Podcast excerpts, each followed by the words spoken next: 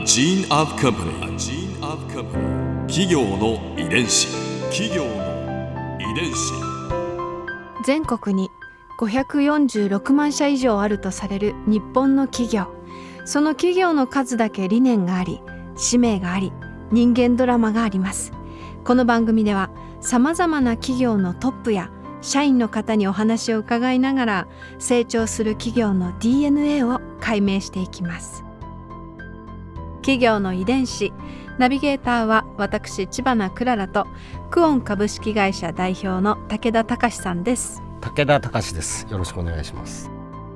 本日は株式会社ライトパブリシティ代表取締役社長杉山幸太郎さんをお迎えしておりますよろしくお願いいたしますよろしくお願いします。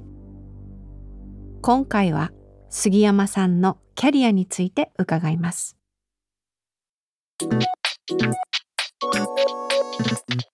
企業の遺伝子。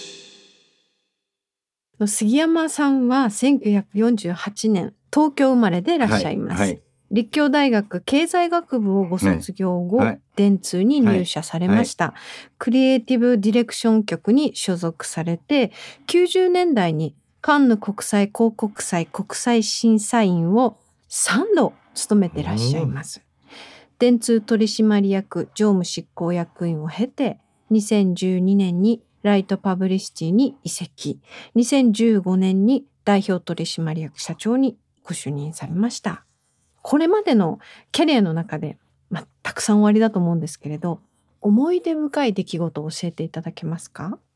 やはりあれですよね。うん。多分27歳の時にはい。あのピカピカの一年生作ったんだけど、うん。あカピカのピッカ一年ピカの一年生。懐かしい聞いて育ちました ピッカピカの一年生は日本のコピーライトのうん。歴史を語る上で欠かせない名コピーです。ピッカピッカのうん。じゃないですかはい。これはね、ちいちゃい「つ」が入ってるのはどうしてですか？それはね、僕電通のクリエイティブだったでしょ？はいで当時の先輩がグラフィックをやっていて、うんうん杉山君あそこ巣をちっちゃくした方がいいよっていうアイデアがあった。ちっちゃくするとピッカピカになるじゃない。はいピッカピカとピカピカはだいぶ違うよね。うーんそれはこう書いてある文字というよりも耳に入ってくる音っていうそれはね素晴らしいご指摘でございます。うん。当時の古い言葉で電波ライターだったんで、もともとラジオのラジオコマーシャルをずっと書いてたんで、はい。だからうん。音っていうのすんごい敏感にまあ結果的になったんだけど、うん。まあもともと音楽がものすごい好きっていうのはありますけど。でピッカピッカの1年生っていうのもねこれがまためちゃパンクなんだけどさはい。その頃駒さん専門家の歌う人っていたんだよたくさん。うんうんうんうん一等に行くならといやみたいな 僕の名前はマンボみたいな歌唱をね入れてくださるたくさん歌い手さんがあったんだはい。で当時一番かっこいいバンドってハプニングス4ってバンドがあったんだよはいロックのバンド。はい。でハプニングス4にそんなこともう誰も夢にも思わないんだよそんなこと あれにハプニングス4を使いたいなんて。ハプニングス4ってね今あの清志郎が最も憧れてたバンドだったで僕もものすごい好きだったのね。日本の本格的なロックをやっている数少ないグループでう、んでそこにお願いしてあの「ピッカピッカの」っていうのができたのよ。へえ。うん俺もねありえないキャスティングなんだけどそれ何もかも真新しくしたかったから。うーん企業の遺伝子。あの聞きたいことがいっぱいあってですねそのセブンイレブンいい気分の私沖縄にいたんでセブンイレブンって分からずに育ったんですけどそうだよね。でもこのフレーズは私でもしもちろん知っていて、この裏話というか秘話をぜひ教えていただきたいんですけど、あの生意気なねクリエイターの卵にもならないまだ宇宙の塵だった時代の僕まあ理解者が一人いてさはい、中村さんっていう先輩が。で中村さんっっていう人と2人でセブンイレブン行って、うんうんうんこのロゴを作った時はうんもう作曲家と僕と2人で作ってんだけど、まあ、いろんなことをご指導してくれた人がいてまあいわば共同でやってるようなもんだよね今から思えば。うんうんうんでその時にその後日本の経済界のスターになっていく鈴木さん伊東洋華堂グループだよね。はい。ねその方が直接テープを回してくれたのかもう記憶にないけどアメリカのセブンイレブンはすでにあの最後に歌い込むのサウンドロゴとかって言うんだよね。あうんうんうんうんでサンキューフォーヘブンセブンイレブンって歌ってたの。へえでまあ文に引っ掛けた方がいいよなってその中村さんとあ話してなるほどで文文文じゃない。韻を踏んでいるわけですね、うん、韻を踏んでる。へえ、うん武田さん歌ってみてもらっていいですか？じゃあちょっとお願いします。セブンイレブンいい気分でしょ？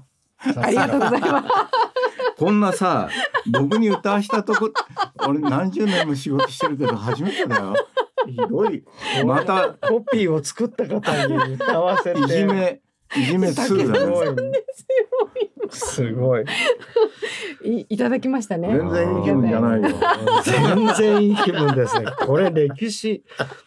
これはもう歴史的だな。なんか面白いですねこうでもあの人気になるものってやっぱりなんかこうストーリーがあるんですねあるんですよ。ねえやっぱりうね。んじゃあこの音のコピー、うんセブンイレブンいい気分は電波ライターのもう真骨頂ってことですか？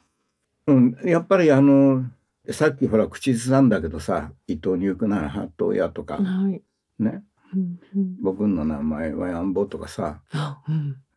カステラ1番電話2番とかさ、うん。もう山のように頭の中に入ってるんで、うん。うん。だからコマソンに影影響されてる自分っていうのがいるのかな。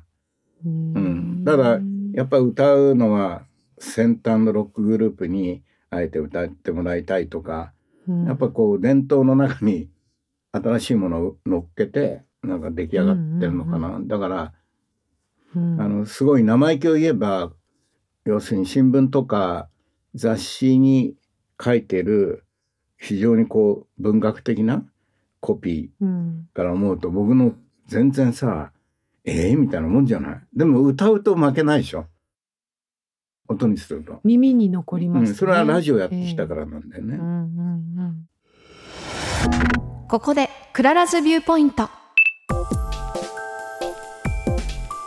今回印象に残ったのはわあセブンイレブン歌ってくださいました。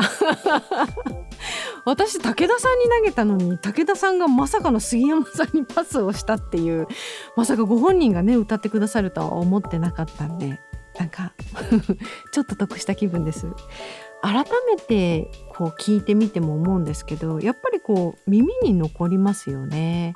そのコピーライトこう活字にして生きてくるそのコピーライトとは違うその電波に乗って生きてくるそのフレーズっていうものがやっぱりあるんだなって。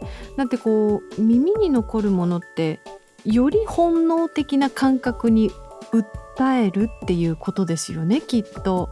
で多くの人がこう口ずさむようになるっていうのはみんなに浸透する何か魅力があるんだし普遍性があってで親しみやすさもありつつ奇抜さもあるっていうなんかいろんな要素を併せ持って本当にそこにこうまさに奇跡のように誕生したわけで私たちが見せていただいたのってきっとその今日はその一端を垣間見せていただいたっていう感じなのかなと思いました。企業の遺伝子